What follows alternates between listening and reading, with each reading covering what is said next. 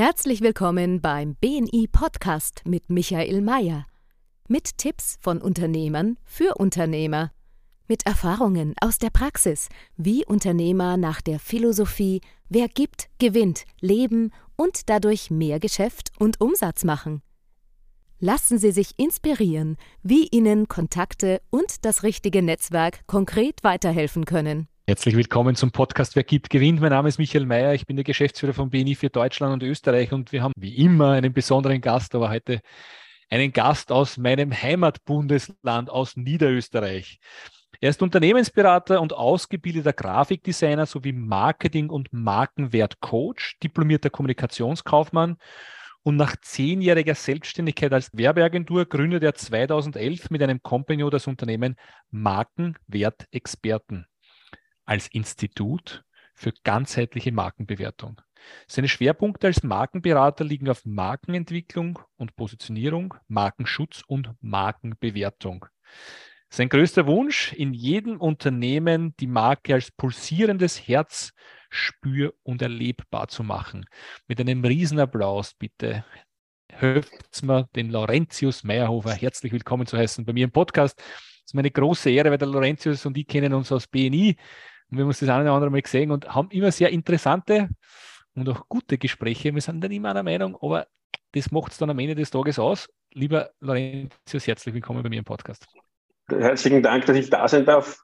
Servus, Michael. Nicht nur das, dass er ein äh, Unternehmensberater ist, ist er natürlich auch schon seit 2015 im BNI-Netzwerk dabei und ich möchte das wieder im Vor Vordergrund stellen. Ich meine, was geht es bei BNI? Bei BNI geht es anderen Leuten weiterzuhelfen. Und wenn ich eins kann, ist der Laurentius ein Geber, ein Helfer, ein, ein Möglichmacher. Er hat in seiner Zeit einen Umsatz eingebracht, anderen Leuten gebracht von 500 über 550.000 Euro und hat über 531 Mal einen BNI-Unternehmer weiterempfohlen aus seinem Netzwerk. Und das finde ich einfach eine Wahnsinnsleistung. Lorenz, allein für das gehört da schon ein Riesenapplaus, weil wenn es nicht so Leute gäbe wie dich, gibt es einfach nichts zum Verteuern. Es geht darum, sich gegenseitig einzusetzen. So mal ganz kurz, zwei Themen. Das eine, was uns verbindet, ist BNI, das andere ist auch Marke. Wenn man Unternehmer ist, am Anfang hat man gar keine Ahnung, was Marke ist. Ich habe mich damit beschäftigt. Jetzt bin ich ein Neugründer. Sollte von meiner Gründung schon den Fokus, bei meiner Gründung schon Fokus zu legen, dass meine Marke richtig platziert, stark ist oder, oder beziehungsweise das richtig platziert ist, dass ich einen Fokus drauf lege? Oder brauchen das eh nur große Unternehmen, eine starke Marke? Danke für die Frage, ähm, weil das ist so die, die Standardfrage, die ich meistens kriege, wenn Unternehmer na geht's, haben wir gerade überlegt, das ist eine gute Frage zum Einstieg und dann kriegst du Arrow gestellt. Aber dann ja, eine gute genau. Antwort. Sehr gut, sehr gut. Ja, genau. Ähm, die meisten Unternehmer unterscheiden nämlich nicht, was ist mein Unternehmen, was ist meine Marke, was bin ich selber als Unternehmer. Und in, in der Gründungsphase ist es für die meisten EPUs und, und Startups und Gründer ein und dasselbe. Die Unternehmeridentität ist die Unternehmensidentität, weil der Unternehmer prägt das Unternehmen, die Leistungen, alles rennt über seinen Tisch. Alle Beratungen, alle Leistungen werden von ihm erbracht, meistens am Anfang. Ähm, und die Marke ist dort gar nicht existent, sondern irgendwie sagt man dann, okay, jetzt brauche ich halt schnell einen Namen. Und ein Logo und der professionelle Auftritt war super. Und dann beginnt man zu werkeln und kommt meistens noch ein Jahr, zwei Jahre oder drei Jahre drauf, wenn man nicht einen entsprechenden Unternehmensberater oder irgendjemanden bei der Hand hat, der sagt, du pass auf, zwischen diesen Instanzen, nenne ich es jetzt einmal, gibt es einen Unterschied. Und äh, eine Marke ist was anders als das Unternehmen, die Dienstleistung und das Produkt ist was anderes wie die Marke. Und du als Unternehmeridentität und die Unternehmensidentität könnte sein, dass irgendwann einmal getrennte Wege gehen. Ja? Also wie hängt dieses Beziehungssystem ähm, zusammen, nämlich intern? Und das viel Spannendere noch ist, was hat es mit deinem Markt, mit deiner Umgebung und vielleicht mit deinen Wunschkunden zu tun? Weil die sind in Wahrheit relevant dafür, ob es dein Unternehmen in ein, zwei, drei oder fünf Jahren noch gibt oder vielleicht auch länger und darüber hinaus. Und ähm, wenn du verstehst, wie es deinen Unternehmenskollegen, äh, ja, also Mitbewerbern, aber auch deinen Zielkunden geht am Markt, was die bewegt, welche Schmerzpunkte die haben, welche Herausforderungen die aktuell haben, welcher Wertverständnis die haben und was dir eigentlich wichtig ist. Und das in Abgleich bringst, dann wirst du eine starke Marken aufbauen können. Also das ist dieses Grundverständnis, was eigentlich in vielen Unternehmen aus meiner Erfahrung fehlt und deswegen auch die, die Frage, brauche ich das überhaupt? Ja, ich brauche es.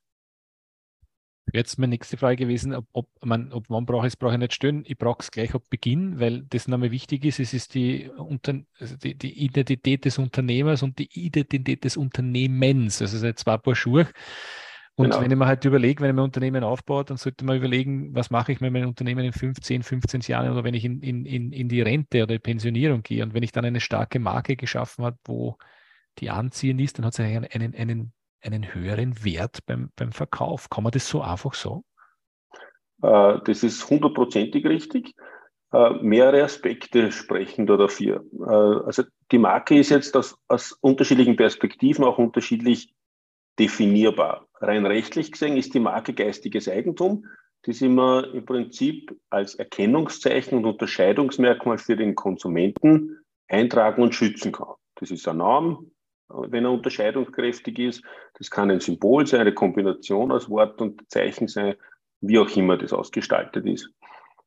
Der Wert aber eigentlich für den Konsumenten entsteht, dass über einen langen Zeitraum eine gleichbleibende, qualitativ vergleichbare Leistung äh, entsteht und diese Leistung einen deutlichen Unterschied zum Mitbewerb hat. Also Marke geht immer um Unterscheidbarkeit. Und wenn der, Unterne äh, der Kunde das gelernt hat, dass daraus ein gewisser Mehrwert entsteht, weil er die Marke X und nicht die Marke Y kauft oder umgekehrt, weil er dort Dinge schätzt oder Erfahrungen gemacht hat, die ihm besonders wichtig sind oder wo er vielleicht schon das eine oder andere Lehrgeld gezahlt hat, dann ist er auch bereit, ein sogenanntes Preispremium zu bezahlen. Und genau dort entsteht für den Kunden der Mehrwert, ja, weil er weiß, dass er das Vertrauen auch honoriert und für den Unternehmer der Mehrwert, weil er im Prinzip äh, einen Preis verlangen kann für, für sein Produkt. Liebe Zuhörer, da sind schon zwei Tipps dabei. Erstens, wenn du dein Unternehmen planst zu verkaufen, hast du eine starke Marke, hast, kriegst, kriegst mehr Zeit dafür. Das ist so. Das zweite ist, hast du eine starke Marke, dann unterscheidest du dich vom, vom Mitbewerb, vom Wettbewerb. Und das bringt mich schon zum dritten Punkt, und da möchte ich eine Geschichte dazu, das ist das Thema Markenversprechen. Das ist ja einmal ganz spannend, weil man verbindet ja dann was mit der Marke und die Frage ist, wird das also was wird versprochen und wird es auch eingehalten? Und ich glaube, das trägt auch zu einer starken Marke bei. Und wir haben vor einiger Zeit, schon einige Jahre her, mit einem, mit einem äh, Unternehmensberater zusammengearbeitet, äh, der Marken auch bewertet, so wie du. Und ich habe damals keine Ahnung darüber gehabt, muss ich ganz ehrlich sagen. Und da haben wir die Aufgabe gekriegt, zu überlegen, welche Marken beeinflussen unser Leben. Und die, die Geschichte, die wir nie vergessen, sagt er, dann, dann, dann hat er so gesagt, was fällt euch dazu ein? Sage ich, ja, ist mir dann was eingefallen dazu. Ich bin in einen Bio-Supermarkt gegangen. Und, ich, und bin, ich bin ein Bio-Fan, ich mag das, ich komme selber aus der Landwirtschaft, ich habe selber auch äh, Fungizide und Herbizide und äh, die ganze Spritzmittel verwendet und ist einfach nicht cool, ist einfach ungesund für mich selber, für die ganze, ganze Umwelt. Und ich, denke, ich gehe dann in den Bierladen ein, dritter Bezirk und es gibt dort alles. Und ich gehe dort ein und denke mir, ich will viel kaufen. Ich gehe zum ersten Regal, denke mir, wow, was kaufe ich da, was kaufe ich da? Ah, hm, kenne ich nicht. Die Chips, was da drinnen stehen, weiß nicht, ob die gut sind. Gehe zum nächsten Regal, da ist alle Milchprodukte. Denke mir, wow, da kaufe ich jetzt was. Ja, Joghurt schaut gut aus, aber kenne ich nicht. Also das war ein Riesenshop und ich bin dort rausgegangen und ich habe nichts gekauft. Vis-à-vis war der Biller, bin ich beim Biller reingegangen, da gibt es die Kellys Chips. Kellys Chips kennt man, weiß man, was man kriegt, oder? Es steht das mhm. Müsli dort oder die, die Cereal steht dort, das Smacks, Cornflakes. Kaufe ich sofort. In Öls, Strudel, Nölstrudel kennt man, weiß man, was man kriegt. Und da ist mir bewusst worden, wie konditioniert man ist auf das Thema Marke, weil ich weiß, diese Marke verspricht mir das und das schmeckt und das kenne ich. Und ich kaufe nichts, was ich nicht kenne. Ich wollte Geld mhm. ausgeben, aber ich habe keinen einzigen Euro in den Supermarkt. Ich bin ausgegangen, ohne was zu kaufen. Bio-Supermarkt. Und ich bin echt ein Bio-Fan, habe nichts gekauft. Bin umgegangen, habe mir dann das gekauft, was ich immer kenne. Schon krass, oder? Mhm. Und äh, da kommen wir zum Thema Markenversprechen. Was vielleicht hast du eine Geschichte, weil du bist, machst das schon seit einigen Jahren. Was ist so, was ist, was ist so zum Thema Markenversprechen? Was, was würdest du Unternehmern raten? Wie wichtig es ist, ein Versprechen zu haben und es dann auch zu erfüllen und wie das auf die Marke einzahlt? Ähm, das wichtigste Stichwort ist meines Erachtens Integrität. Ähm, Immer Beispiel. Immer Beispiel, ja, was das ich, heißt. Ich gebe ich geb da Beispiel dazu. Also Integrität heißt, das zu tun, was ich sage und authentisch zu bleiben. In dem, äh, warum ich, also jeder Unternehmer gründet ja nicht, macht sich nicht selbstständig, weil er jetzt sagt, jetzt verdiene ich mir dort mein Geld leichter. Das ist auch Hoffnung natürlich, die viele haben, aber viele Unternehmer machen sich deswegen selbstständig, weil sie Dinge besonders gut können. Das wissen sie. Sie wissen auch, dass es dafür einen Markt gibt und ähm, kommen aber dann drauf, dass sie im, im Zuge der Selbstständigkeit eigentlich diese Leidenschaft ein bisschen verlieren. Ich mache es jetzt bei, äh, konkret an einem Beispiel, weil du eine Geschichte haben wolltest. Ich bin gerade dabei, eine äh, Beraterin äh, zu coachen, die ist äh, Innenarchitektin, ja, äh, Innenraumgestalterin und arbeitet dort ganz stark mit Feng Shui. Ähm, die Herausforderung ist, ich war begeistert, also vielleicht als, vielleicht als Einstiegsgeschichte, die kommt zu mir am ersten Termin und sagt, boah, du wohnst aber in einer spannenden Gegend. Sage ich, wie meinst du das? Äh, sagt sie, naja, da gibt es ein paar Häuser in deiner Umgebung und Nachbarschaft, die dürften ein spannendes und herausforderndes Familienleben haben. Also die geht einfach durch die Häuser durch und nimmt Dinge energetisch wahr, wo da im Hintergrund dann die Ganselhaut rennt, wenn sie nämlich, weil ich habe dann gefragt, welche Häuser meinst du? Und sie hat gesagt, das eine und das andere, hat mir das genau beschrieben. Und wenn du dann dort die Familiengeschichte kennst, was dort schon vorgefallen ist, und dann wahrnimmst, dass da jemand, dass es jemanden gibt, der einfach in einen Raum oder in eine Gegend geht und Dinge wahrnimmt, die schon 10, 20, 30 Jahre zurückliegen und sie wahrnimmt, dann ist das macht das ein bisschen Gänsehaut. Das ist auch eine Gabe, die der eine andere Mensch hat. Genau, ne? genau. Also das, ist, das sind auch Talente, das sind Fähigkeiten, die der eine oder andere hat. Das müssen jetzt gar nicht so außergewöhnliche Dinge sein. Und was ist da das Thema, warum die zu mir gekommen ist? Weil sie gesagt hat, sie merkt, das Geschäft funktioniert nicht. Sie kriegt unterschiedliche Tipps in, in dem, wie sie, wie sie auftreten sollte. Äh, und das Spannende war, äh, jene Projekte, wo sie besonders erfolgreich war und die besonders gut gewesen sind, waren Dinge, wo eine ganz eine hohe Wertresonanz da war zwischen dem, warum sie das tut, was ihr wichtig ist, wie sie tickt und handelt, was sie sagt und was sie sich wünscht und dem, was der Kunde braucht, gerade in dem Moment und wie, wie er zugänglich ist. Und alle Projekte, die in die Hosen gegangen sind oder die nicht so erfolgreich umgesetzt worden sind, waren immer Dinge, wo sie sich selber nicht treu geblieben ist. Wo zum Beispiel der Chef gesagt hat, ich brauche eine Optimierung in meinem Unternehmen, weil die Mitarbeiter streiten. Oder wir arbeiten irrsinnig ineffizient durch Sticheleien im Team und so weiter. Und die kommt dorthin, nimmt es wahr, ja, fängt dort zum Arbeiten an, aber mit der Auflage, der Chef hat, also der Kunde, der Auftraggeber hat zu ihr gesagt, Du darfst meinen Mitarbeitern auf keinen Fall sagen, wie du arbeitest und dass du mit Feng Shui arbeitest, weil die lachen die und mich aus und dann haben wir verloren. Sie haben aber trotzdem verloren, insofern, weil der Mitarbeiter irgendwann auf die Idee kommt und sagt, ah, das habe ich schon irgendwo einmal gehört, das könnte Feng Shui sein, hat es natürlich aufgelopft und plötzlich war, ist genau die Situation eingetreten, die, vor der sie sich gefürchtet haben und hätten sie es vorher gesagt und hätten sie die Leute an Bord geholt, war das nicht passiert. Ähm, und in der Arbeit merke ich ganz viele solche Szenarien, wo, wo, sie um, äh, wo man dann merkt, dass Unternehmer in Situationen, um dem Kunden zu gefallen oder auch in der Notsituation aus den Umsatz braucht er jetzt noch, sich plötzlich beginnen, untreu zu werden und sie zum Verbieren anfangen. Nur um dem Kunden zu gefallen.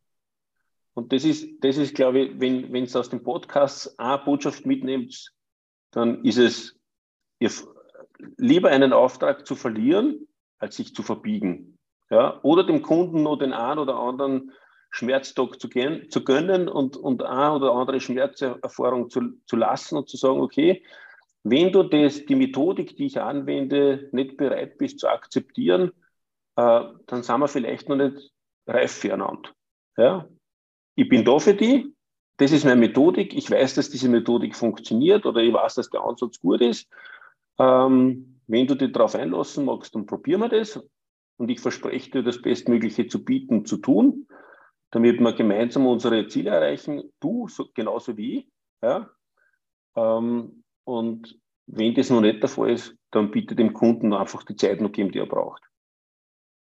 Hat das der Frage beantwortet? Äh, hat sie, ja. Gute Geschichte dazu. Gib mir dann mal den, ich bin ein bisschen einfach denkender Mensch, den, zur, zur Spannung zur Marke. Was kann ich jetzt daraus mitnehmen? Ich habe verstanden, authentisch sein, ja. wenn das, was ich mache, funktioniert, nicht abzuweichen. Da bin ich hundertprozentig bei mhm. dir. Ich sehe das so oft, dass Leute aus Not oder weil sie dem Kunden gefallen wollen oder was auch immer, ja. Dinge tun, die sie nicht gut können und dadurch eigentlich Reputation und so weiter verloren. Das genau. bin ich, ich brauche noch einen Connect nochmal zur Marke. Das ist das zur Thema, Marke. Das, was noch ein bisschen fehlt. Ähm, für mich ist die Marke nicht nur dieses, dieses Wertsystem und dieses, ähm, dieses geistige Eigentum, das ich mir schützen kann, also dieses, dieser Rechtsanspruch, sondern für mich ist die Marke im Prinzip das Beziehungssteuerungssystem auf der einen Seite und auf der anderen Seite das Verständnis, wo in der Beziehung zwischen mir und meinem Kunden der Mehrwert passiert. So, jetzt komme ich nochmal zurück auf das Beispiel äh, dieser Beraterin. Die hat begonnen, aus marketingtechnischer Sicht ihre Zielkunden aufzudröseln und in Segmente zu unterteilen, damit sie es besser ansprechen kann. Und den einen Kunden spricht sie an und sagt, du bist der Feng Shui-Kunde, äh, du kriegst von mir die Feng Shui-Beratung mit der Raumenergetik und so weiter. Und der andere ist der Businesskunde, der braucht jetzt der Bürogestaltung, der kriegt die Innenarchitektur. Und ich habe dann versucht, mit ihr zu erarbeiten, wie sie arbeitet und wo eigentlich, wie eigentlich diese Dinge zusammenhängen und plötzlich merkt, also, äh, zeichnen Sie mir das auf, haben wir das in einem Flipchart koordiniert und aufzeichnet. Und dann stelle ich die Frage und so, und, und aus der Aussage ist rausgekommen, dieses Feng Shui-Thema ist ganz zentral und ich sage, das heißt also, dieses Feng Shui-Thema kommt eigentlich eh überall vor.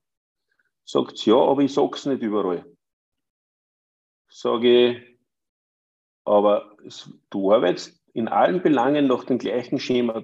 Das heißt, dein Wunsch ist es eigentlich, jedem Kunden das zu geben, was er braucht und unbedingt so zu helfen mit den Werkzeugen und dem Werkzeugkoffer, den du hast. Weil Installateur sagt auch nicht, ich bin zwar Installateur und habe eine Rohrzange mit, aber wenn es sein muss, packe ich einen Elektroschraubenzieher aus in klein und fange bei den Klemmen zum Umdröseln an, weil halt der Kunde gerade irgendwo äh, Funsen spinnt, sage ich jetzt einmal. Ähm, und dann sagt sie, ja, eigentlich hast du recht, sage ich, warum zerdröselt man dann eigentlich was, was dir auch in, deiner, in deinem Herzen wichtig ist und was dir in deiner Leidenschaft wichtig ist?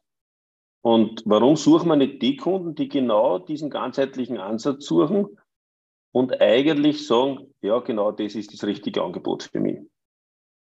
Und in dem Moment, wo man das erkannt hat, kann man plötzlich einerseits formulieren, was ist dieses Markenversprechen? Du hast es zuerst vorher gesagt. Was bin ich bereit zu geben? Für wen bin ich bereit zu geben? Was sind die Bedingungen dazu, dass wir zusammenarbeiten können? Und gleichzeitig, wer sind meine Kunden und wer sind meine Kunden nicht? Also wenn ich jetzt zuhöre, schafft es natürlich eine Riesenklarheit. Mhm. Und es verhindert irgendwelche Kompromisse, die man, die vielleicht der andere andere erwünscht oder, oder die man vielleicht dann auch eingeht. Aber aber das ist mir jetzt bewusst geworden, es ist Klarheit. Ja, äh, ich, genau. kann, kann das, ich kann das dem selben Horn blasen, wenn wir Leute bei BNI aufnehmen, nur um den einen oder anderen Mitglied mehr zu haben. Es funktioniert genau. absolut nicht, sondern es braucht Klarheit zu sagen, was bekommst du bei uns, was machen wir für dich und was kannst du erwarten und was kannst mhm. du auch von uns nicht erwarten. Ähm, Schöne Geschichte. Äh, Wäre wär spannend, wie das jetzt weitergeht mit, äh, mit, der, mit der Beraterin. Du musst uns dann irgendwann müssen wir einen zweiten Podcast machen, wo ich da sage, okay, jetzt haben wir das umgesetzt. Was ist bei Ihrem Geschäft anders geworden? Ähm, jetzt bist du so ein, einige Jahre Unternehmer, wenn ich das richtig in deiner Vita mhm. lese. Seit 2000 bin äh, ich selbstständig. Seit? 2000. Seit 2000. Naja, Da haben wir fast was gemeinsam. Ich bin auch schon länger sogar schon, aber seit 2000 ist schon eine Zeit, eine Zeit. Und jetzt haben wir ja Unternehmer, die uns zuhören, aber nicht nur Unternehmer, habe ich jetzt gelernt. Es sind auch Leute, die kein Unternehmen haben. Ähm, würdest du das Name machen, die selbstständig machen? Ähm, es ist wie eine Achter. Ein Zögern, ein Zögern in, in, in der Antwort. Das wird spannend, das wird spannend. Nein, es ist, es ist kein Zögern. Ja, ich würde es, ich würde es wieder tun. Ähm, es ist viel Verantwortung. Es ist viel Verantwortung, auch den Schritt nämlich dann in Richtung Mitarbeiter zu gehen. Ich habe schon Mitarbeiter gehabt. Ähm, und jetzt mal einen Mitarbeiter aufzunehmen, ist es der richtige? Äh, kannst du dem das alles bieten, was, dir, was, was du ihm gerne bieten würdest? Ähm, passt er zum Unternehmen? Passt er zum, zu dem, was man als Unternehmen zusammenbringen will? Ähm, ist eine irrsinnige Verantwortung und gleichzeitig eine irrsinnige Freiheit. Ja? Und, die, und aber auch die Unsicherheit, wie geht es morgen weiter? Also es ist eine Achterbahnfahrt in Wahrheit Unternehmen. Und wenn du, und wenn du sagst, boah, lieber die, ich sage jetzt, die, Tüch, die, die, die Tücher ins Trockene bringen und alles auf Nummer sicher und äh, kein Risiko übernehmen und nicht mitgestalten, also, we, also mitgestalten in einem ganz sicheren Rahmen, äh, dann kann man das als Mitarbeiter auch sehr, sehr gut tun, auch in einem, in einem gehobenen Umfang, im, im mittleren oder gehobenen Management. Nur ganz ehrlich, im mittleren und gehobenen Management arbeitet man meistens die gleiche oder mindestens mehr Zeit. Ja. Ähm, man ist trotzdem kündbar und hat trotzdem seine Rechenschaften, äh, denen man gerecht werden muss. Äh, und ganz ehrlich, ich kann mir heute aussuchen, mit wem ich zusammenarbeiten will und mit wem ich nicht zusammenarbeiten will. Also es ist irrsinnig viel Freiheit und ja. Was war denn dein größter unternehmerischer Fehler, Laurentius? Dein größter unternehmerischer Fehler, wenn du so nachdenkst. In 20 Jahren muss ja vielleicht, ich meine, vielleicht ist das eine oder andere passiert, wo du sagst, den hätte man sparen können, den Fehler. Äh, es wäre jetzt vermessen zu sagen, den gibt es nicht, weil ich habe so viele Fehler gemacht, dass ich gar nicht weiß, welcher der größte ist in Wahrheit. Ja, was, ähm, was fällt ein, was du sagst? Das, äh, das war echt der größte unternehmerische Fehler? Das ist eine spannende Frage. Ähm, also sparen, wie man kann, weil jeder Fehler im Prinzip im Nachhinein betrachtet wertvoll ist. Ja. Gerade im Unternehmertum. Ähm, es gibt schon äh, Fragen, äh, es gibt schon Fehler, die man, die man vermeiden kann, nämlich zu lange glauben, man kann es selber und man bringt es selber auf die Reihe nämlich gerade als, als EPU. Ähm, würde, ich, würde ich eine Botschaft an die Zuhörer senden wollen, sage und die sind Unternehmer, würde ich sagen, und auch Nicht-Unternehmer, würde ich sagen, es gibt so viele kompetente Leute, Kompetenzträger und Experten da draußen, lasst sich helfen. Das ist, ein schöner Punkt und äh, das, ich bin so in mir auch gefangen, weil ich das nachvollziehen kann. Jetzt haben wir doch das eine oder andere Rad schon gesch geschaffen und ich tappe mhm. mich dann manchmal wieder Dinge zu tun, wo ich sage, warum mache ich das eigentlich noch? Mhm. Weil man so aufgewachsen ist meistens, weil man macht ja alles, genau. alles selber. Man kann alles selber, man holst du keine Hilfe, man kann, man kann alles selber, wenn man will. Äh, aber man, man kommt ja dann auch teilweise nicht weiter, beziehungsweise macht man Dinge, die auch keinen Spaß machen und macht man dann auch nicht gut. Also ja. Danke, sehr, sehr, guter, sehr guter Rat, danke sehr. Was war denn dein größter unternehmerischer Erfolg? Mein größter unternehmerischer Erfolg. Ähm, das hört sich jetzt, das, was mir jetzt einfällt, was ich da jetzt sage, ist, das ist sehr hochnäsig und oder mag sich so anhören. Ähm, das ist einen hochpotenten Kunden wieder vor die Tür zu entlassen mit dem Wissen, man hat sich selber und die haben viele Troubles gespart. Das hört sich jetzt extrem komisch an wahrscheinlich. Na, glaube ich nicht. Oh. Ich glaube, wenn man Geschäft machen will und unbedingt machen will und dann einfach Kompromisse eingeht, und ich glaube, das ist, was wir vorher geredet ja. haben, im genau. ersten Moment wahrscheinlich sehr schmerzhaft, aber in den Long Run wahrscheinlich ja. war es die richtige Entscheidung. Aber das ist, glaube ich, auch ein guter Tipp.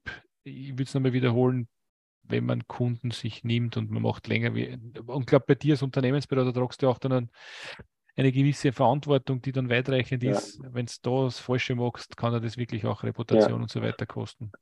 Ähm, in, in, in dem Bereich, wo ich tätig bin, ist es auch so, dass du nie in Wahrheit den Erfolg für den Kunden schnitzt. Also Markenentwicklung und Positionierung ist was, und so lege ich auch den Beratungsprozess an, muss aus dem Unternehmen selber kommen.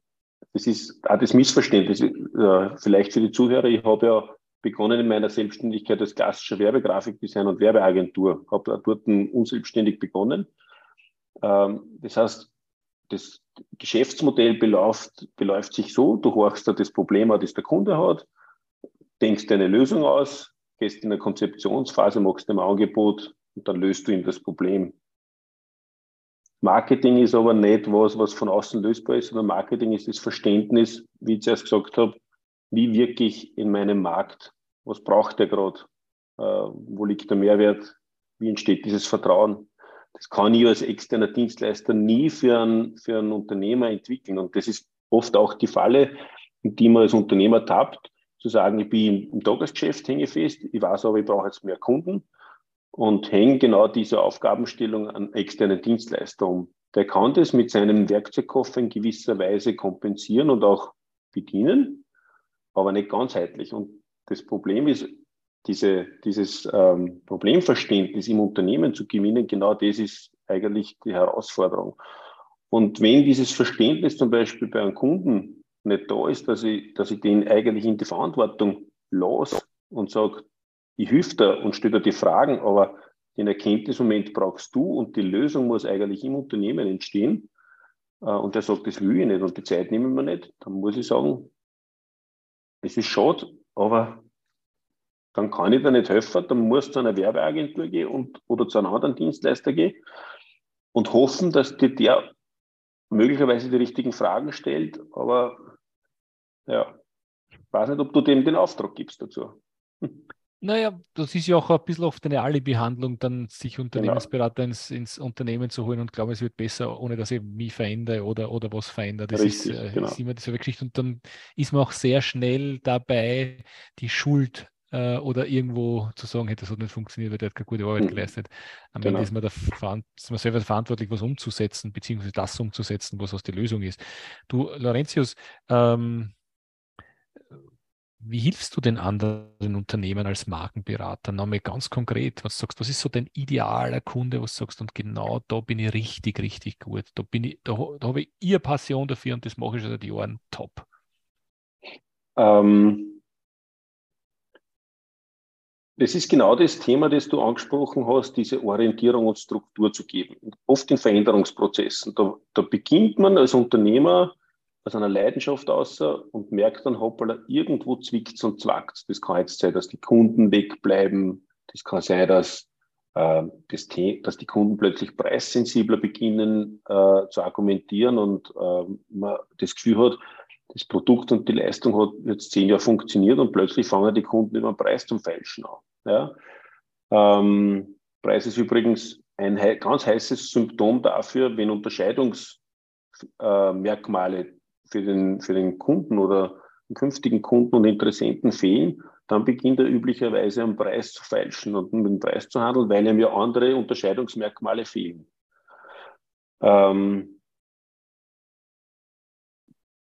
Mitbewerb wird stärker. Ja? Man, hat, man hat plötzlich, man kriegt plötzlich Absagen und sagt, okay, ich habe eh schon eine Lösung für das Problem. Wenn du was billiger magst, dann mache ich bei dir den Auftrag, aber sonst mache ich es woanders.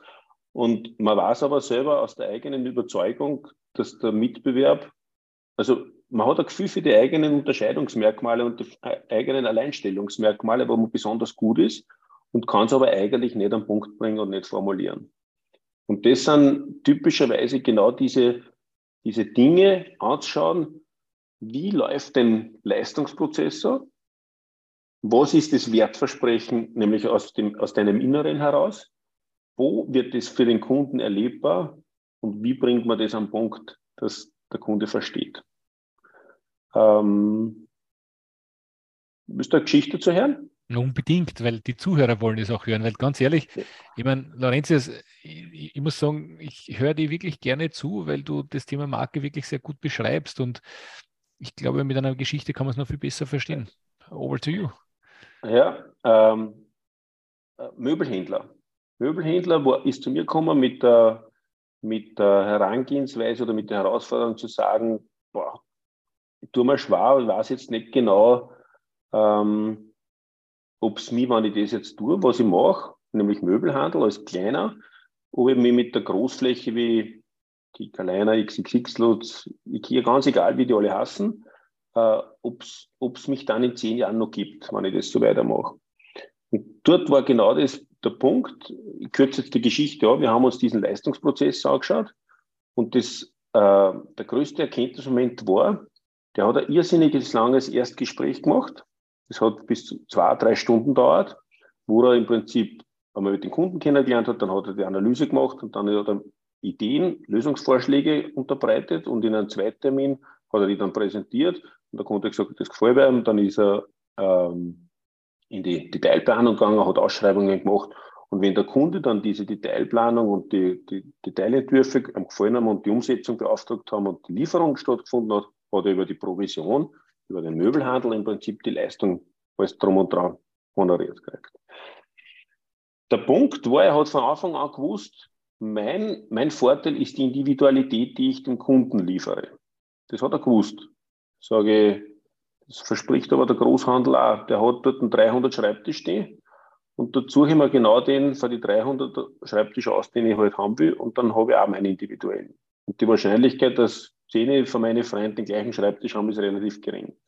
Sagt er, ja, äh, sage ich, okay, und wo entsteht jetzt dieser Mehrwert? Sagt er, ich weiß nicht. Und dann sind wir im Prinzip den kompletten Beratungsprozess durchgegangen. Und das Spannende war, es gab in diesem Erstberatungsgespräch einen ganz detaillierten Analyseablauf, wo er nicht nur gefragt hat, wie viel Raum hast du, wie groß ist das Zimmer und was soll dann dort drinnen stehen, sondern was ist dir persönlich wichtig, in welcher Beziehung lebst du, welche Hobbys und Leidenschaften hast du, hast du für deine beruflichen und persönlichen Zukunftsträume und Pläne äh, am Platz, wo du, die, wo du die entfalten kannst, wo du die zurückziehen kannst in deiner Familie oder in dem, in dem sozialen Umfeld und so weiter. Und ich habe ihm dann die Themen aufzeigt, aufzeichnet auf dem Flipchart und sage, bist du sicher, dass du Möbelhändler bist?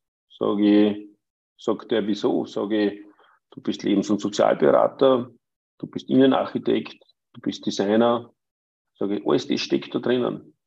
Und du schenkst es am Anfang her deiner Erstberatung. Und eigentlich entsteht dort der Mehrwert für deine Kunden. Sagt, eigentlich hast du recht, aber was hilft mir das jetzt? Sage ich, mach das Erstberatungsgespräch nicht drei Stunden, sondern nur dreiviertel Stunden.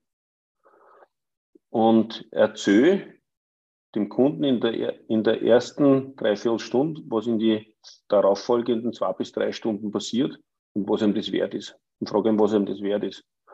Und nach 14 Tagen ist er gekommen und hat gesagt, ich habe jetzt zwei potenzielle Kunden Gespräche gehabt, Erstkundenkontakte gehabt, habe das genauso gemacht, wie du mir das gesagt hast und habe das erste Mal nach 25 Jahren meiner Berufstätigkeit einen Auftrag geschrieben, ohne dass ich einen Bleistift in der Hand gehabt habe.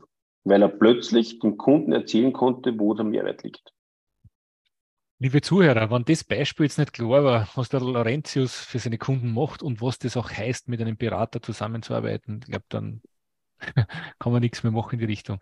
Ähm, wenn ihr vielleicht auch selber in der Situation seid, ähm, glaube ich, war es ganz gut, mit Laurentius ein, ein, ein, ein Gespräch zu führen. Laurentius, was wäre für dich eine ideale Empfehlung? Oder ein idealer Kontakt? Weil wir sind ja in unserem Netzwerk und das heißt, der ja. Podcast heißt, wer gibt, gewinnt und vielleicht gibt es einen anderen Zuhörer, der sagt, ich kenne da wen und ich möchte für den Laurentius die extra Meile gehen.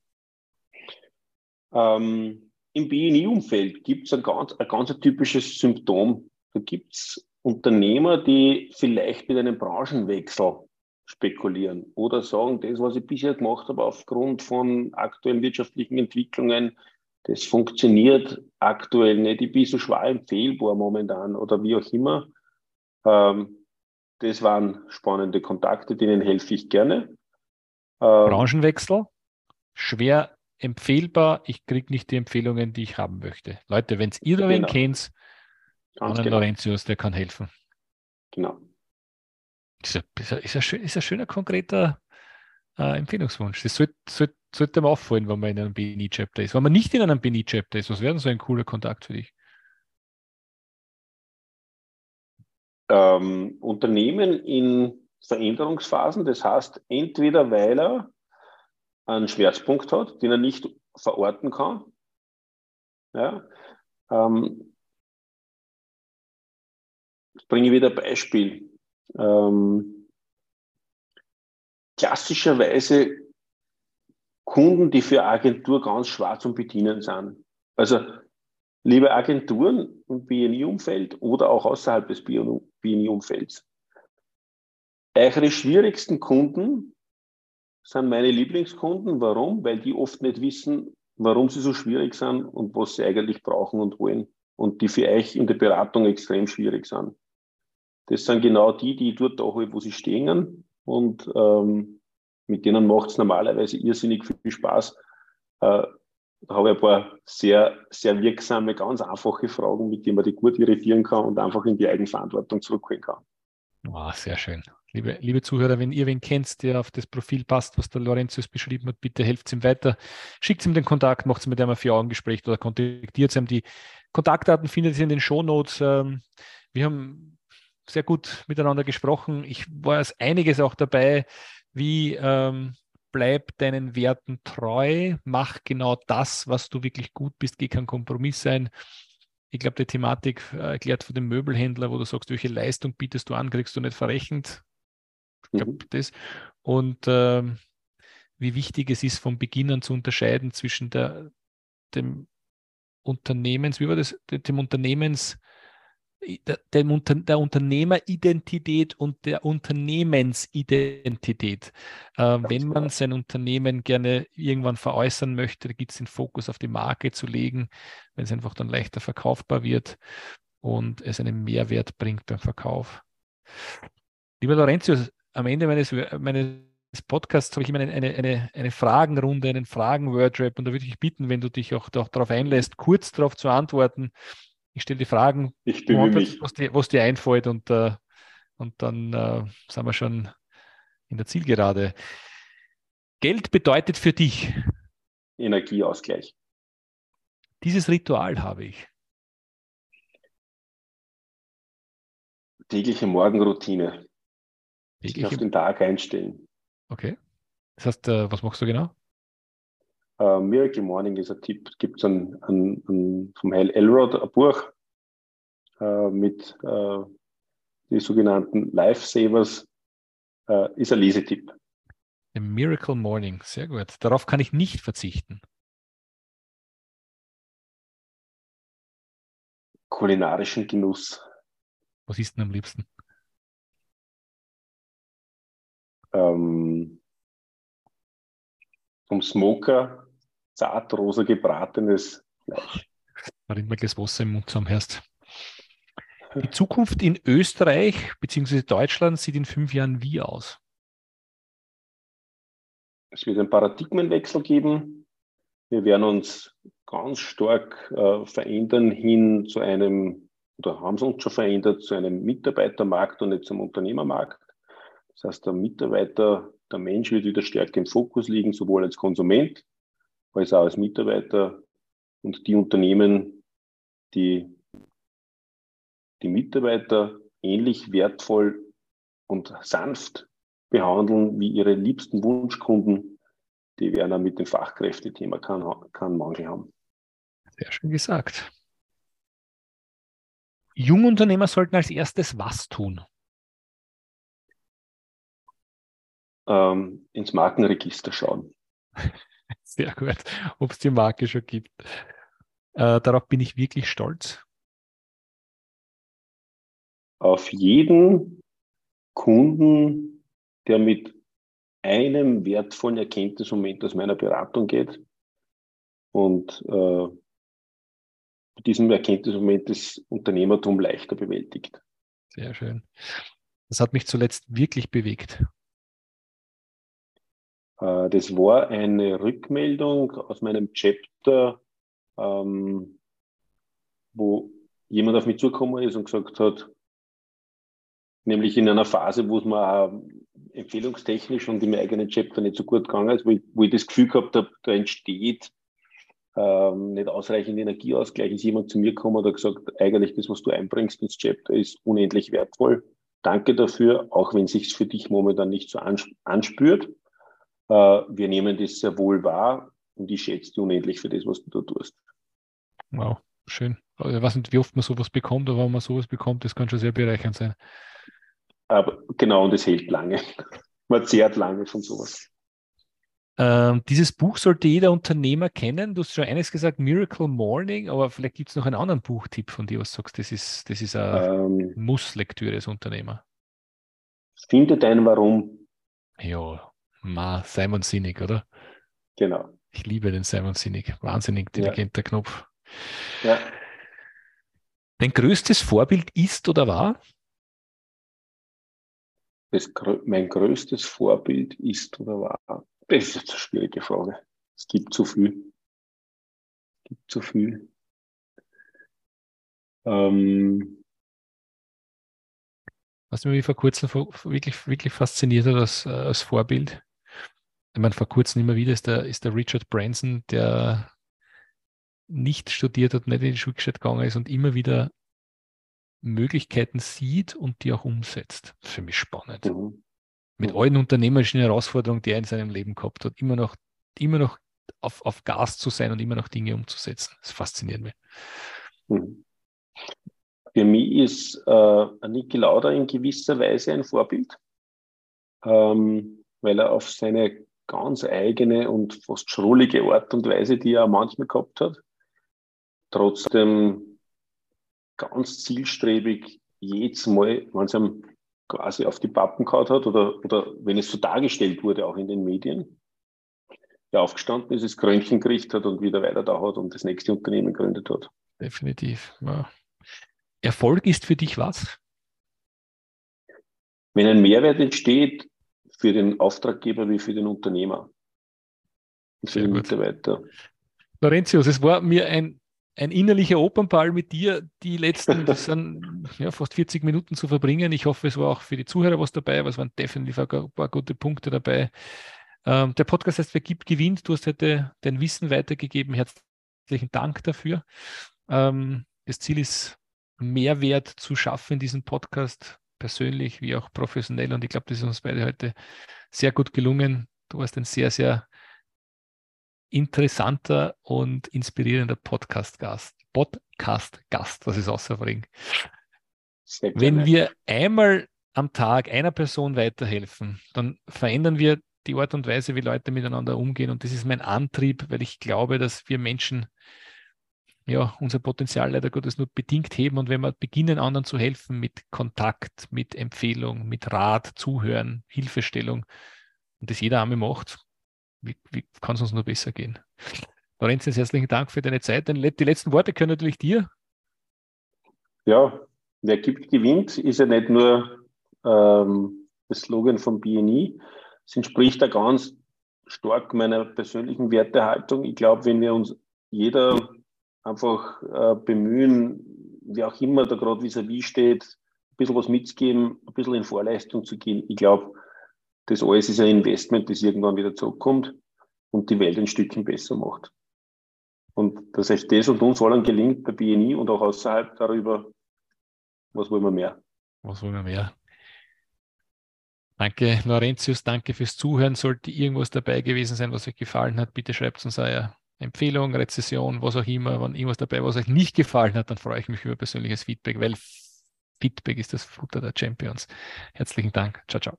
Haben Sie Interesse, spannende Kontakte kennenzulernen, die Ihnen direkt helfen können, Ihr Geschäft auf das nächste Level zu heben? Dann lade ich Sie herzlich ein, ein BNI-Team in Ihrer Nähe bei einem unverbindlichen Frühstück zu besuchen. Einfach anmelden unter bni-blog.de slash Unternehmerfrühstück. Haben Sie Interesse, spannende Kontakte kennenzulernen, die Ihnen direkt helfen können, Ihr Geschäft auf das nächste Level zu heben? Dann lade ich Sie herzlich ein, ein BNI-Team in Ihrer Nähe bei einem unverbindlichen Frühstück zu besuchen. Einfach anmelden unter bni-blog.de slash Unternehmerfrühstück.